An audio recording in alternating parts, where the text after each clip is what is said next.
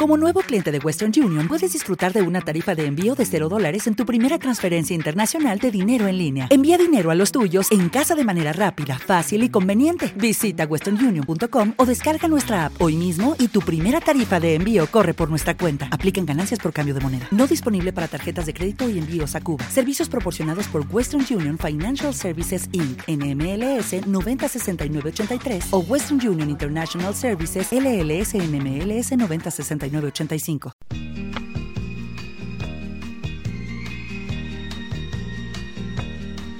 Yo quisiera poder aplacar una fiera terrible. Yo quisiera poder transformar tanta cosa imposible. Yo quisiera decir tantas cosas que pudieran hacerme sentir bien conmigo yo quisiera poder abrazar mi mayor enemigo. Yo quisiera no ver tantas nubes oscuras arriba. Navegar sin hallar tantas manchas de aceite en los mares. Y ballenas desapareciendo por falta de escrúpulos comerciales. Yo quisiera ser civilizado como los animales. La la la la la la la la la Yo quisiera ser civilizado como los animales. Yo quisiera no ver tanto verde en la tierra muriendo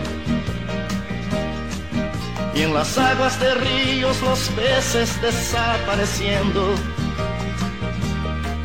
Yo quisiera gritar que ese tal oro negro no es más que un negro veneno. Ya sabemos que por todo eso vivimos ya menos. Yo no puedo aceptar ciertas cosas que ya no comprendo el comercio de armas, de guerra, de muertes viviendo. Yo quisiera hablar de alegría en vez de tristeza, mas no soy capaz. Yo quisiera ser civilizado como los animales.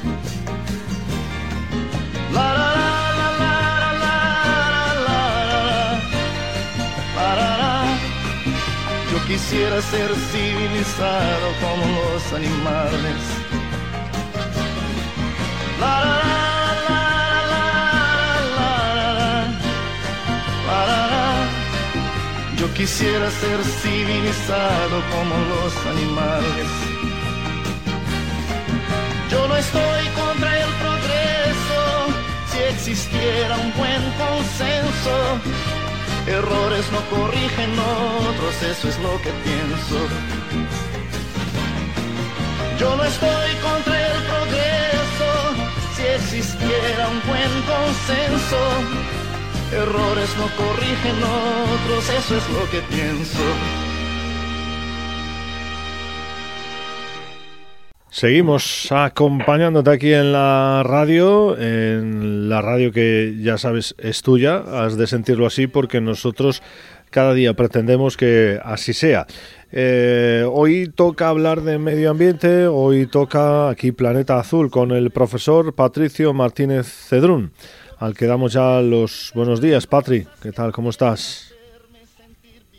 Buenos días, pues estoy bien sin entrar en ningún detalle. Hoy de esos días que mejor no entremos en detalles. ¿Y tú, qué tal estás, don Alfredo? Pues eh, depende, si los detalles son de la derecha o de la izquierda, mm, mejor eh, para un lado que para otro, pero eh, en cualquier caso, mejor detalles aparte también. Así que nada, tiraremos sin detalles de momento, hasta donde el cuerpo aguante. Que sí, que seguro que los detalles los dejamos para otro momento y hoy pues vamos a hablar de qué, Alfredo. Pues vamos a entrar en detalle, en detalle, pero detalle importante, que es eh, el asunto de hoy, el tema que vamos a abordar, que ni más ni menos nos va a llevar a hablar del quebrantahuesos y en concreto de la reintroducción del quebrantahuesos en picos de Europa. ¿Y con quién lo vamos a hacer? Pues eh, con Gerardo Wagner Sánchez, que es director de la Fundación para la Conservación del Quebrantahuesos en los Picos de Europa. Dirige el Centro de Cría Asistida de Quebrantahuesos eh, de Pastriz de Pastriz en Zaragoza, en colaboración con el Departamento de Medio Ambiente del Gobierno de Aragón. Actualmente trabaja en el Centro para la Biodiversidad y el Desarrollo Sostenible. Las Montañas del Quebrantahueso, situado en el Parque Nacional de Picos de Europa. Dirige asimismo el programa de recuperación del quebrantahuesos en Picos de Europa. Esto, entre otras cosas, eh, Patri. Bueno, pues como siempre tratamos de hacer, un verdadero experto en la materia que abordamos. Sí, desde luego hoy tenemos uh, a una persona que es una, vamos, una, una delicia tenerla aquí con nosotros y lo primero que voy a hacer va a ser eh, saludarle a Gerardo, Gerardo Wagner. Buenos días, ¿qué tal estás? ¿Qué tal? Muy buenos días. Pues nada, encantado de compartir este espacio con vosotros y, nada, muy feliz de estar hablando de lo que tanto nos apasiona, que es la naturaleza. Bueno, de la naturaleza y en especial del quebrantahuesos, que de cual eres un auténtico apasionado y un, experto. Y tengo que decir que eh, yo de la de lo que sé de ti, de lo que he visto y oído, eres un divulgador excepcional. Por lo cual, tenerte a ti, aquí con nosotros en esta mañana es una auténtica maravilla. Eh, agradecerte que estés aquí y que vamos a hablar de tu pasión, del quebrantahuesos. Por eso aprovecho para hacerte una primera pregunta, que es que nos ubiques cómo nace y a qué se dedica la Fundación para la Conservación del Quebrantahuesos.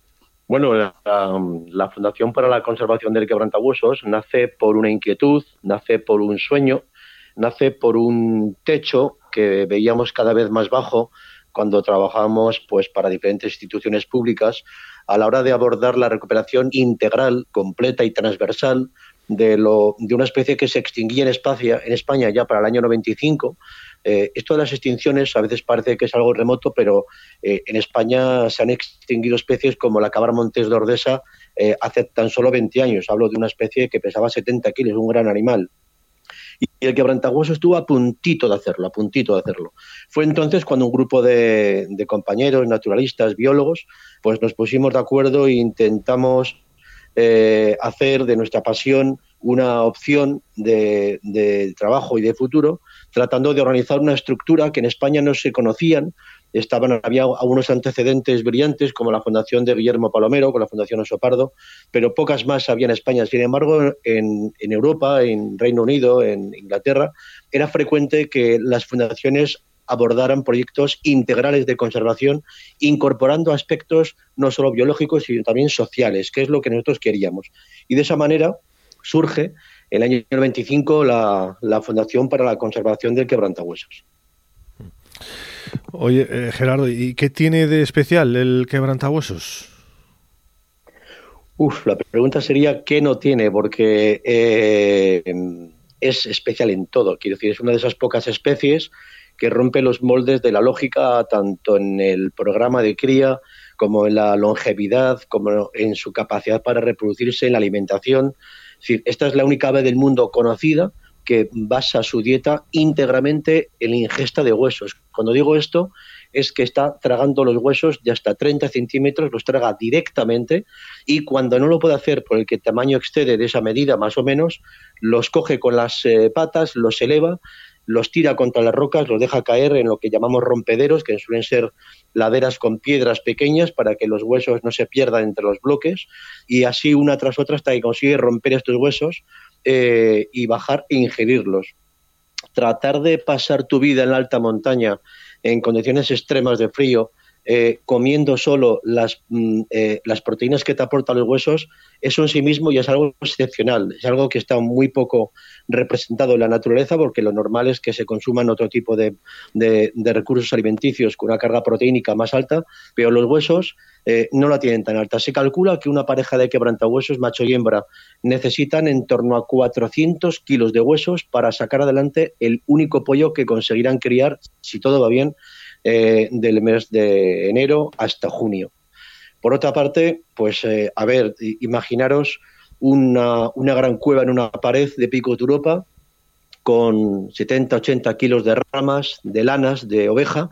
Eh, hay nidos, por ejemplo, en España de quebrantahuesos, hay uno en el Parque Nacional de Ordesa, donde estimamos que cabe un todoterreno, para que os hagáis una idea del volumen. Son, estamos hablando de una gran rapaz de 3 metros de envergadura, poderosa, que vive en la alta montaña y que toma, eh, que necesita sacar a su pollo en junio para que vuele, haciéndolo coincidir en el momento en el que más comida hay en los puertos de montaña, donde los rumiantes, los ungulados, están en pleno eh, en plan labor de, de, por la alta montaña.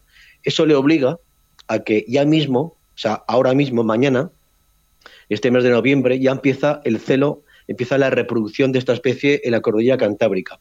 Ya vamos viendo cómo machos y hembras se van juntando, empiezan a definir sus territorios, empiezan a tener cierta intolerancia con buitres, a expulsar a otras rapaces, a hacerse carantoñas y lo que es muy espectacular, a empezar a cargar estas enormes cuevas con lana, con palos, hasta constituir pues unos auténticos espacios confortables donde si todo va bien, la hembra pondrá para el mes de enero uno o dos huevos todo ello a pesar de que, aunque nazcan dos pollos, solo uno sobrevivirá, puesto que esta especie, otra de las cosas particulares que tiene, es que, aunque ponga dos huevos y nazcan dos pollos, el pollo más fuerte, que no el primero, sino el más fuerte, va a matar a su hermano. Se llama fratricidio o cainismo.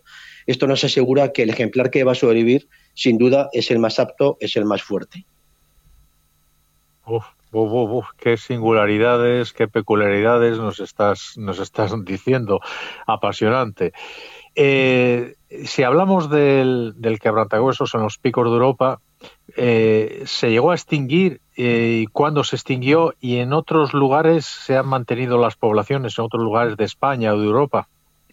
Sí, eh, realmente lo extinguimos, no se extinguió, lo extinguimos. Estamos hablando que el quebrantahuesos fue extinguido por el hombre a final del siglo XIX. Empieza una persecución directa por parte de la población rural con, eh, cuando tienen acceso a las armas de fuego, eh, que consigue pues diezmar las poblaciones de grandes rapaces en Europa. Hay un momento crítico, y es a principios del siglo XX, cuando el acceso a los productos químicos del ámbito agroganadero, del ámbito agropecuario, eh, permite el acceder a venenos, permite acceder a productos que eran tremendamente desoladores en el campo y, eficaces a la hora de matar animales. Esto ahora mismo, como todos sabemos, es un delito, es un delito eh, eh, que conlleva cárcel y conlleva unas sanciones económicas muy altas. ¿Qué sucedió? Pues sucedió eh, dos, eh, dos, como dos escenarios distintos. Un escenario, final del 19, el quebrantahuesos empieza a hacer escaso y se convierte en esa de esas especies que los cazadores de la Europa Central, británicos también, querían tener en sus colecciones privadas. Tener un quebrantahuesos era como tener pues un, un gran coche de colección exclusivo en tu garaje, ¿no? Y poder enseñarlo a tus amigos. Tener un quebrantahuesos matado en España era una singularidad y era un rango, ¿no? ¿Eso qué sucede? ¿Qué sucedió? Que numerosas expediciones llegan a la cordillera cantábrica, entran en barco o llegan hasta Madrid, contratan a guías locales para que les busquen nidos de quebrantahuesos. Una vez que los encuentran, les ponen unos escondites y eh, además la literatura habla que tenía que estar a menos de 70, 80 metros para que los disparos fueran certeros. Y hay un documento magnífico de Alfonso de Urquijo en un libro que se llama Altos Vuelos que cita cómo eh, eh, dispararon, y lo dice así, disparé y gravemente herido se precipitó al vacío fue aquel, el último quebrantahuesos que vi en la cordillera cantábrica. Esto fue final del siglo XIX. ¿no? Eso por un lado. Y por otro lado, los venenos. Nadie quería matar quebrantahuesos con veneno. Queríamos matar, querían matar los lobos, los osos con veneno. ¿Qué sucedió? Que obviamente las especies que vuelan son más eficaces prospectando el espacio que lo son los osos y los lobos y se produjo una catástrofe ambiental en Europa que conllevó la extinción prácticamente completa de la población de quebrantahuesos del Paleártico Occidental, quedando tan solo una población en Europa, eh, en los Pirineos, gracias a que el lobo nunca llegó a estar muy presente nunca fue una especie eh, conflictiva, de tal manera que no hubo esa persecución, esa presión del veneno y se quedó una, una población relicta, acantonada en los Pirineos españoles y franceses y a partir de allí, cuando ya la especie está protegida, la especie se considera en vías de extinción y se empieza a trabajar para recuperarla, a partir de esa población tan eh, escueta en los Pirineos, empezamos todos a trabajar y a estirar para conseguir el mayor número de ejemplares posibles y recuperar las poblaciones extinguidas como fue la Cantábrica. Bueno, ¿y, cuál es la situación actual de la población de quebrantahuesos comparada con la que era cuando la Fundación empezó a trabajar en este proyecto, Gerardo? Bueno, pues si, recurrimos a los datos numéricos, quizás lo más objetivo, ¿no? Cuando empezamos a trabajar, eh, se calculaba, en el año 95, se calculaba que había en España eh, no más de 70, de 60, 50 parejas reproductoras entre Francia y España, y ahora mismo estamos en torno a 200 entre Francia y España en su conjunto. Eh, se calcula que la producción se ha multiplicado por 10, los factores de mortalidad se han reducido, prácticamente algunos están desaparecidos, o sea, ya no hay un quebrantahuesos matado en España desde el año 1996, no ha aparecido un, ejemplar abatido por arma de fuego, eh, y ahora los factores de mortalidad pues están asociados a las infraestructuras eh, eléctricas, es decir, los quebrantahuesos ahora, como todas las grandes rapaces, tienen problemas por electrocución, por colisión, los tendidos eléctricos y, como ya decía antes, por, el, por los, eh, los últimos estertores de este delito tan perseguido por la Guardia Civil, que es el uso de, venenos. Eh, al comienzo no se sabía cómo se incubaba un huevo de quebrantahuesos, pero eh, nos puede, supongo que será un proceso sumamente complicado. la incubación, ¿nos puedes describir cómo es esa incubación que conseguís de los huevos de quebrantahueso. Sí, eh, claro, cuando tú te planteas recuperar una población de quebrantahuesos que se extinguió, que la extinguimos en la Correa Cantábrica, lo primero que necesitas son animales, son individuos. Eh, ¿De dónde salen? Salen de la población pirenaica, como decíamos antes, de aquellos nidos, de aquellos territorios donde eh, tienen problemas de viabilidad, nidos que se caen, parejas que no son capaces de sacar adelante esos embriones se acaban muriendo, de tal manera que el gobierno de Aragón, con los que trabajamos estrechamente, desarrolla un programa de seguimiento de estas parejas conflictivas o de bajo éxito y antes de que mueran esos embriones, antes de que mueran esos neonatos, bajamos a estos nidos, baja la Guardia Civil, bajan los agentes de protección de la naturaleza, se desciende cura incubadora, es un trabajo muy delicado, estamos hablando del mes de enero en pre-invierno, hemos hecho rescates a 18 bajo cero, teniendo en cuenta que ese embrión que vamos a rescatar tiene que estar en una temperatura en una horquilla de entre 36,6 y 37,2 grados sin bajarnos ni subirnos de ahí, cuando las condiciones ambientales pueden ser, como ya digo, 8, 10, 15 bajo cero. Hablamos de nidos que están a 2.000 metros de altura en algunos casos. Es un trabajo muy delicado y muy técnico. Cuando se recupera ese huevo, se traslada a un centro de cría que es eh, propio, lo tenemos concertado eh, con el gobierno de Aragón, y es de donde vienen los quebrantahuesos luego a Cantabria. Ahí lo que hacemos es protocolizar un sistema de incubación que, como muy bien decías, no se conocía. ¿Y eh, qué hicimos entonces? Pues lo que, lo que la prudencia nos obligaba era eh, no inventarnos nada e intentar averiguar cómo lo hacían los animales en libertad. ¿Qué hicimos? Pues nos pusimos en contacto con una empresa de tecnología eh, de Estados Unidos, americana, que fabrica instrumental médico en el formato que tú le digas. Por ejemplo, tú le das unas medidas concretas de, en este caso, de un huevo de quebrantahuesos y sobre esas medidas exactas ellos instalan dentro una serie de medidores ambientales térmicos, de volteo, de giro, lo que tú le quieras pedir. Es como un pequeño ordenador, un data logger. Eh, se, trasladó, llegaron a, a España estos aparatos, se les tintó como huevos de quebrantahuesos de tal manera que cuando bajamos a hacer un rescate nos llevábamos el embrión y dejábamos el huevo artificial en formato insisto, de ordenador, pero que a la vista no se apreciaba nada. Tú los veías los dos y prácticamente eran iguales, estaban hechos a mano, pintados con mucha delicadeza. ¿Qué sucedía? Pues que los quebrantahuesos cuando veían el huevo, después de la intervención, seguían viendo un huevo, lo incubaban, lo eh, cuidaban, lo atendían y quedaba registrado todos los movimientos que hacía cada animal, la temperatura a la que incubaba, los giros que hacía. Toda esa información la trasladábamos por Bluetooth a un ordenador y gracias a esa información íbamos monitorizando con rigor cómo era la incubación de quebrantahuesos en España y libertad.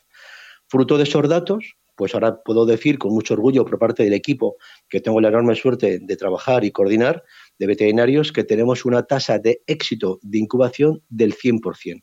Quiero decir, embrión que entra vivo a nuestras instalaciones, embrión que llega a nacer, lo cual para nosotros es un enorme orgullo y una gran responsabilidad también. Más cosas. Eh, Gerardo, acerca del quebrantahuesos. En picos de Europa ya se han reproducido en libertad ejemplares que habían sido criados en cautividad. ¿Se puede asegurar que los que han sido criados en cautividad se desenvuelven en la naturaleza tan bien como, como el resto, como los demás, o no? Sí, Sí, absolutamente. Había una, una, línea de fuego, una línea roja, y era averiguar si los quebrantahuesos que estamos criando en España en un método artificial, eh, hay que tener en cuenta que los quebrantahuesos que recuperamos de los Pirineos y que son trasladados al centro de cría, eh, nacen sin padres, es decir, son huérfanos. Todo el procedimiento de cría lo hacemos mediante un programa de señuelos, que son eh, réplicas exactas de quebrantahuesos, termorreguladas, con movimientos exactamente igual que lo hayan en libertad, y unas dependencias especiales para ello. Esto lo aprendimos en Estados Unidos y en Argentina. Nos fuimos allí, estuvimos un tiempo con los eh, investigadores que trabajan con las especies eh, afines a la ecología de quebrantahuesos allí, con el cóndor andino y el cóndor de California, y aprendimos cómo se articula un etograma de cría para animales huérfanos. Esto se dice así rápidamente, pero es muy complejo. Se trata de replicar todo el patrón de conducta de un ejemplar para que en ningún momento note la ausencia de sus padres.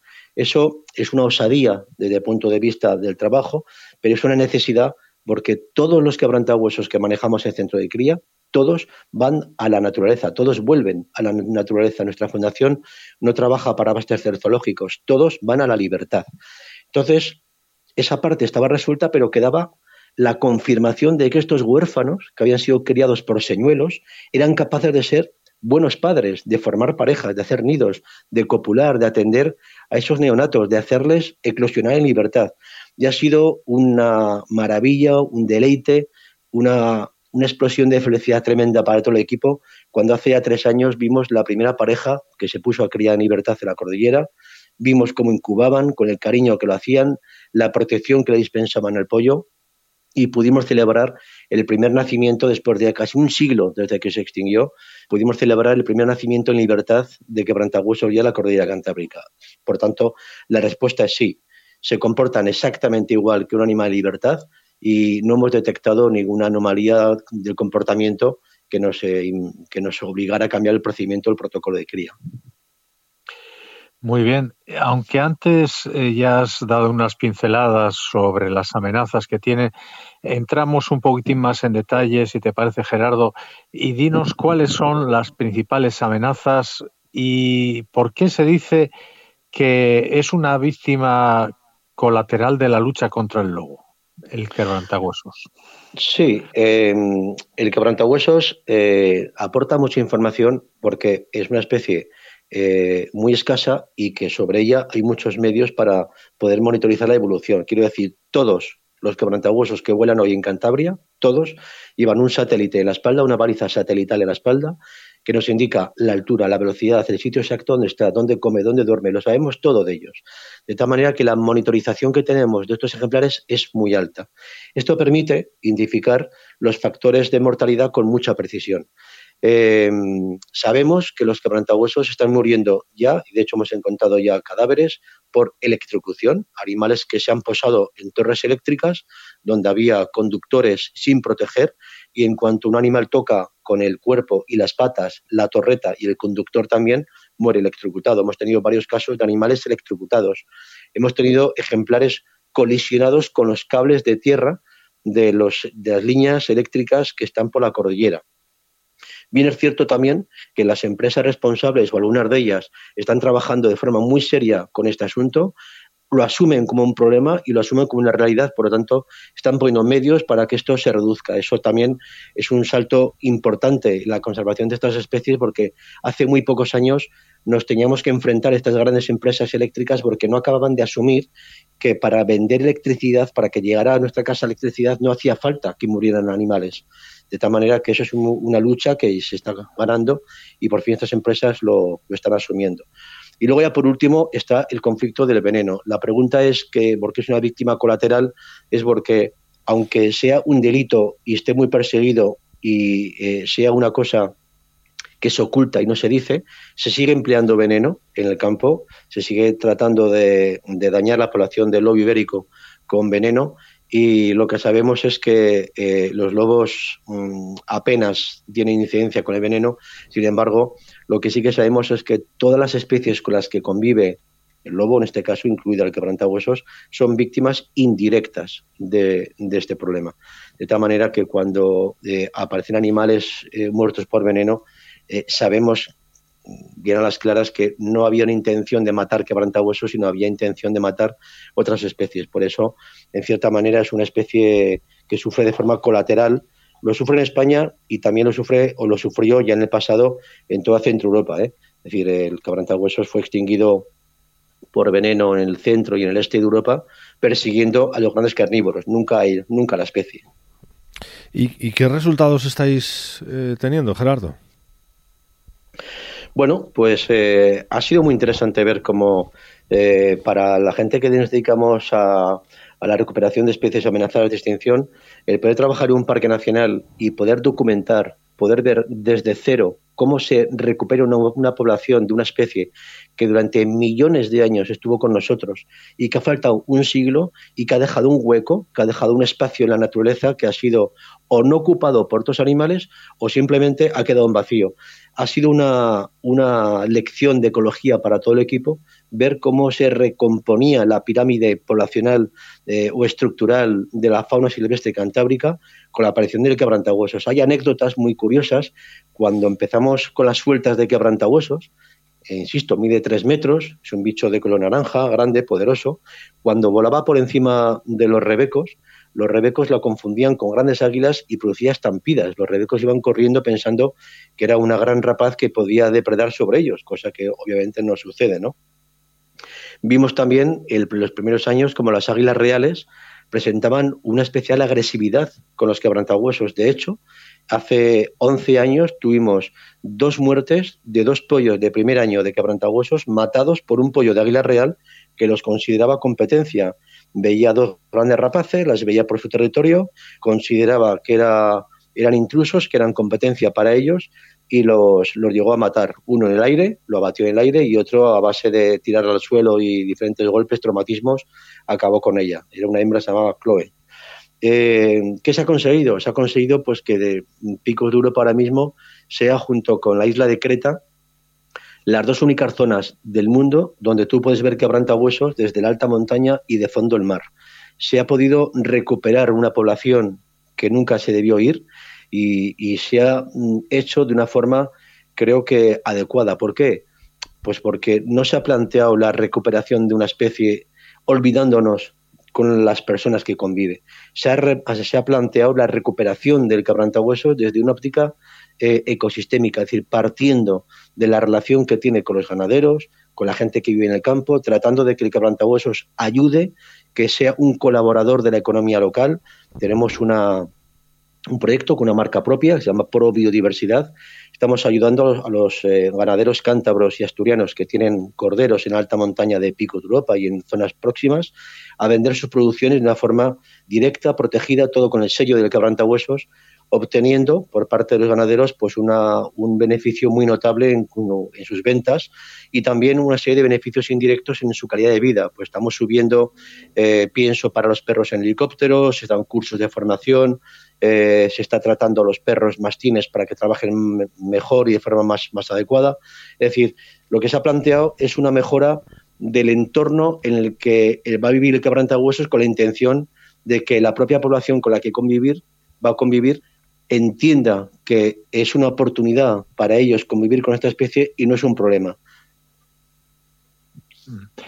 Y en definitiva, Gerardo, ¿qué hay que hacer para salvar al quebrantahuesos? Bueno, el quebrantahuesos, pues como otras grandes rapaces. Eh, primero yo creo que, mm, no nos podemos permitir perder más especies y no nos podemos engañar pensando que para que a nosotros nos vaya mejor sobra nadie. No sobran ni, ni las especies, ni los hábitats, no sobra nadie. Yo creo que tenemos que hacer un ejercicio de humildad todos y un, ejercicio de generosidad con la naturaleza, naturaleza que cada vez la vemos más lejana, la gente vivimos prácticamente en las ciudades, la naturaleza es un producto de consumo de fin de semana y nos alejamos de forma cada vez más eh, preocupante de lo esencial, ¿no? de los ciclos de la vida, de los problemas que tienen las especies, de la dificultad que tenemos para recuperarla. Recuperar quebrantahuesos es recuperar la ecología de las mejores montañas europeas, es recuperar eh, a los ganaderos, a las explotaciones de, de ovino, es tratar de ver una relación directa entre una especie que se alimenta solo de huesos, de corderos, de cabras, de animales de tamaño mediano, con el que los está criando, que son los ganaderos. Prácticamente, y esto es un dato que hace poquito contábamos, prácticamente el 40% de cada euro que maneja nuestra fundación en proyectos va dirigido a ayudas sociales a la ganadería. Y tenemos una muy estrecha relación con el sector ganadero. Estamos abiertos además a que eso pueda crecer y tratar de buscar una relación profunda de ayuda, de ayuda sincera y demostrativa. yo creo que a todo esto hay que ponerle un D de demostrar, porque también sabemos que hay muchas palabras vacías, hay muchos proyectos que manejan grandes presupuestos, pero que no aportan soluciones. Y a mí siempre me gusta decir que el objetivo de nuestra fundación es la solución de problemas, es tratar de identificarlos, sentarnos, cerrar la puerta y buscar soluciones donde las haya, eh, legales, científicas, sociales, la que sea, y devolverle a la naturaleza la solución a la que hemos sido capaces de llegar. Y por mi parte ya la última, eh, Gerardo, ¿tiene futuro el quebrantahuesos? ¿Tiene futuro esta especie? ¿Qué retos se plantean para, el futuro? Tiene futuro, claro que tiene futuro. Tiene futuro y, lo, debe tener. España ahora mismo es el principal reservorio de quebrantahuesos de la Unión Europea. Es una especie que eh, viene a confirmar eh, su presencia un sello de calidad para las montañas que habita. Solo las mejores montañas europeas tienen hoy quebrantahuesos. Eh, las montañas más degradadas, más deterioradas, las montañas que han perdido la identidad ecológica de lo que es un hábitat alpino, ya no tienen esta especie. Que la cordillera cantábrica vuelva a tenerlo, yo creo que es un sello de calidad extraordinario. Está diciendo que la cordillera cantábrica funciona, que genera alimentos que hay espacios y que es un ciclo activo, vivo, que con la presencia de quebrantahuesos, pues alcanza, yo creo, que un estatus exclusivo de las mejores montañas europeas. Bueno, interesantísima, interesantísima eh, toda esta, eh, bueno, esta, casi tesis ¿eh? que nos estás, que, con los que nos estás deleitando en este programa, pero bueno, tendremos más oportunidades y desde luego vamos a pasar a otra sección del programa a la curiosidad, Alfredo. Sí, y, lo íbamos a, hilar hoy con el quebrantahuesos, porque siempre en el Aquí Planeta Azul damos respuesta a una curiosidad. Normalmente es Patri el que responde, eh, pero eh, ya que tenemos hoy aquí a Gerardo y que vamos a hablar del quebrantahuesos también en la eh, curiosidad, pues vamos a saber hoy por qué los quebrantahuesos presentan un plumaje anaranjado. Pues sí, cuando antes eh, hablábamos de, de, las particularidades o por qué es tan especial esta especie, bueno, pues no sé si nos podemos imaginar un gran pájaro de tres metros de envergadura que cría en el mes de invierno, como ya hemos dicho, que construye enormes nidos con lana, que solo come huesos, que puede llegar a vivir hasta 40 años, que solo es capaz de sacar, en el mejor de los casos, un pollo al año, el resto morirá, y que además recurre a darse baños de barro rojizo, ferruginoso, para tintar sus plumas y hacerse de esa forma una, especie más mimética en el campo. Cuando vemos un quebrantahuesos, zonas calizas, como son la corollera, con recién bañado en estos barros ferruginosos que se dan en ciertas fuentes que ellos saben en algunos barrancos de la cordillera, es prácticamente invisible. Es decir, tú estás mirando el telescopio, ves que se mueve algo y, sabes que es un quebrantahuesos, pero son pájaros que han conseguido un mimetismo fantástico. Por otra parte, también eh, entendemos que la presencia o, que se den esos baños de barro guarda relación con una función no solo estética, sino también sanitaria. Al fin y al cabo, estos animales permanecen muchísimas horas tumbados incubando. Hay que tener en cuenta que un, macho y una hembra de quebrantahuesos, porque incuban los dos, van a permanecer 53 días incubando de media 53 día y noche, trasladando una temperatura de 36,8 o 37,2 en esa horquilla, eh, en un nido lleno de lana. Posiblemente hay parásitos. Esos parásitos, si tu cuerpo no está protegido, pues te puede generar problemas. De tal manera que también tiene no solo una función estética, sino también, digamos, eh, sanitaria.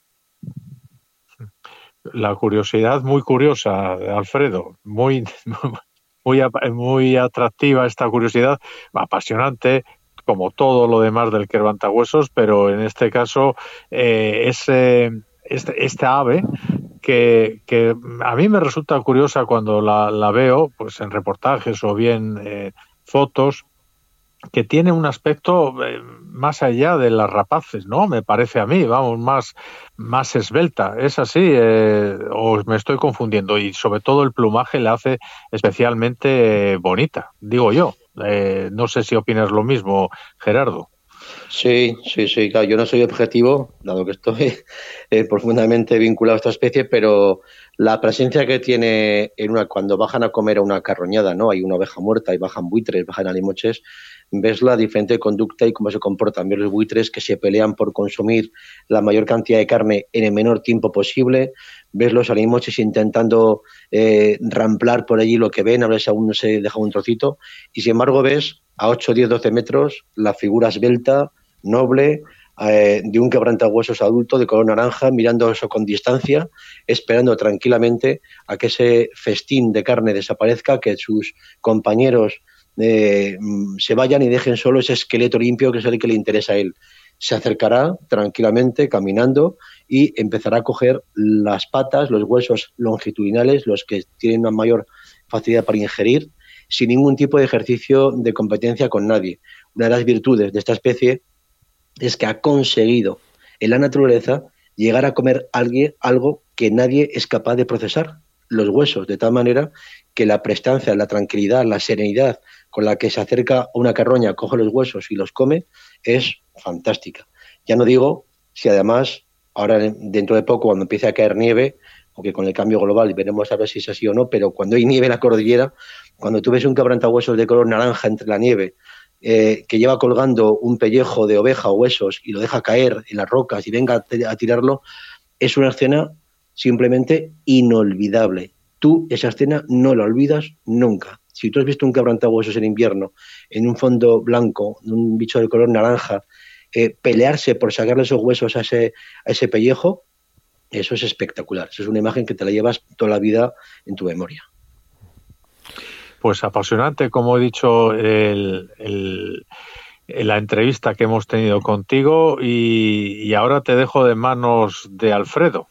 Sí, para poner el broche de, bueno, esperemos que de oro a este programa especialmente dorado hoy, eh, le vamos a ofrecer la posibilidad a Gerardo, como hacemos con todos nuestros invitados, de que escoja una canción para que suene ahora mismo ya en la radio. Eh, ¿Cuál y por qué? Eh, si lo tienes a bien, Gerardo. Sí, gracias. Pues eh, me quedaría con, Pájaros de Barro, con, de Manolo García. Manolo García yo creo que evoca naturaleza y evoca sensibilidad por todos los poros de su piel, todas las canciones que él escribe y el quebrantahuesos, a mi entender, es algo parecido. Es una especie que pesa a su grandeza y a su dureza, a lo duro que tiene por vivir ahí arriba, es una especie sutil, es una especie que también destila mucha delicadeza en cada cosa que hace. Así que me quedo con Pájaros de Barro de, Manolo García. Pájaros de Barro de Manolo García, sonando ya en, la radio. Ah, ah, una cosa antes de, escuchar la canción, eh, Gerardo, porque tiene que ver con, mi zona. Yo no sé si tienes conocimiento de una noticia que salió hace, no sé, un año, dos años, de que el quebrantahuesos estaba volviendo a la montaña pasiega también. Sí, sí, sí, correcto. Claro, los quebrantahuesos que estamos liberando en el Parque Nacional de, Picos se desplazan hacia la zona pasiega, incluso están entrando hacia el País Vasco, vuelven, aunque la, zona de epicentro sería pues desde el Curavacas, el norte de, Palencia, la montaña pasiega, como, dices, y, y Pico de Europa. Allí donde haya laderas, donde haya cierta orografía, donde haya rebecos, cabras u ovejas y donde haya algo de altura, estará o debería estar esta especie. Pues aclarado queda también, que tenía yo esa curiosidad. Así que nada, ahora sí suena ya eh, Pájaros de Barro de Manolo García en la radio para ti, Gerardo. Y bueno, antes de eso, darte las gracias por estar hoy con nosotros. Nada, las gracias son mías eh, y muy agradecido, sinceramente, por vuestro esfuerzo y la buena labor que hacéis tratando de, destacar y de permitirnos a la gente que hacemos trabajos en, la naturaleza de, poder compartir con todos vosotros algunos minutos. Muy agradecido, muchas gracias. Muchas gracias a ti y hasta pronto. Hasta pronto.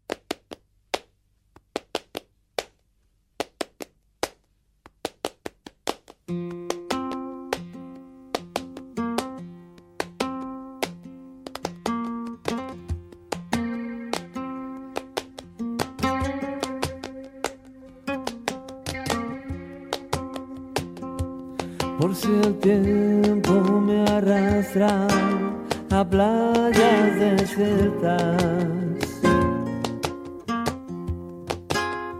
Hoy cierro yo el libro de las horas muertas.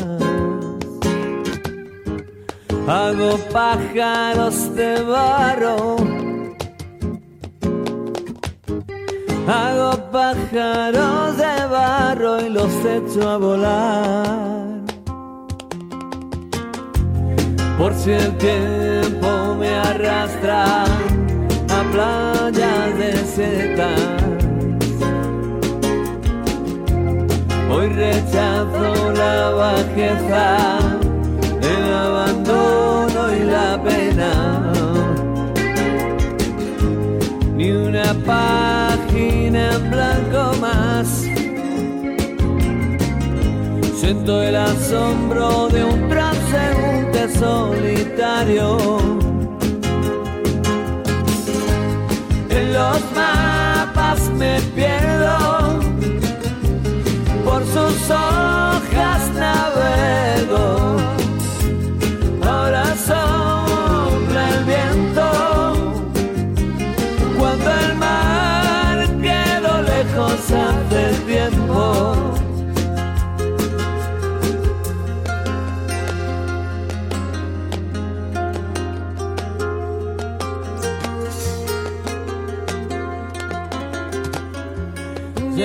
Subo la cuesta que me lleva a tu casa.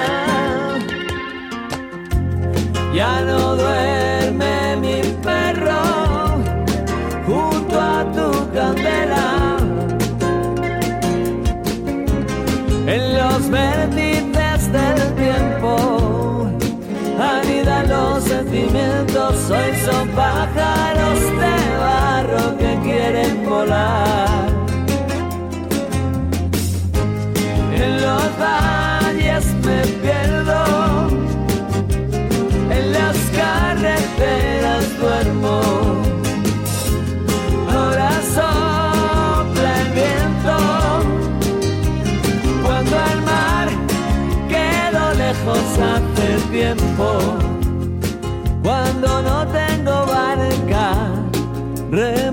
Guitarra. Cuando ya no canta el ruiseñor de la mañana.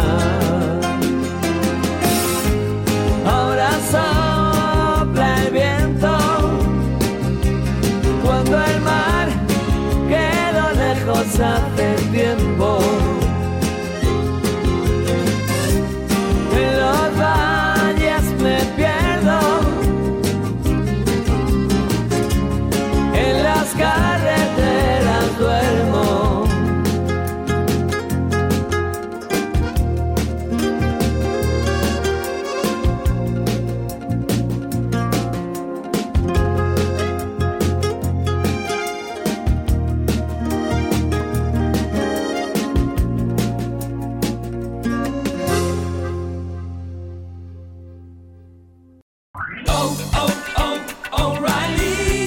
¿Necesitas ayuda? En O'Reilly Auto Parts te ayudamos. ¿Necesitas algún consejo? Te aconsejamos. Nuestros profesionales en autopartes están siempre disponibles para ayudarte a encontrar lo que necesites. Excelente servicio al cliente es solo una de las ventajas que ofrece O'Reilly Auto Parts. Los profesionales en autopartes. oh, oh, O'Reilly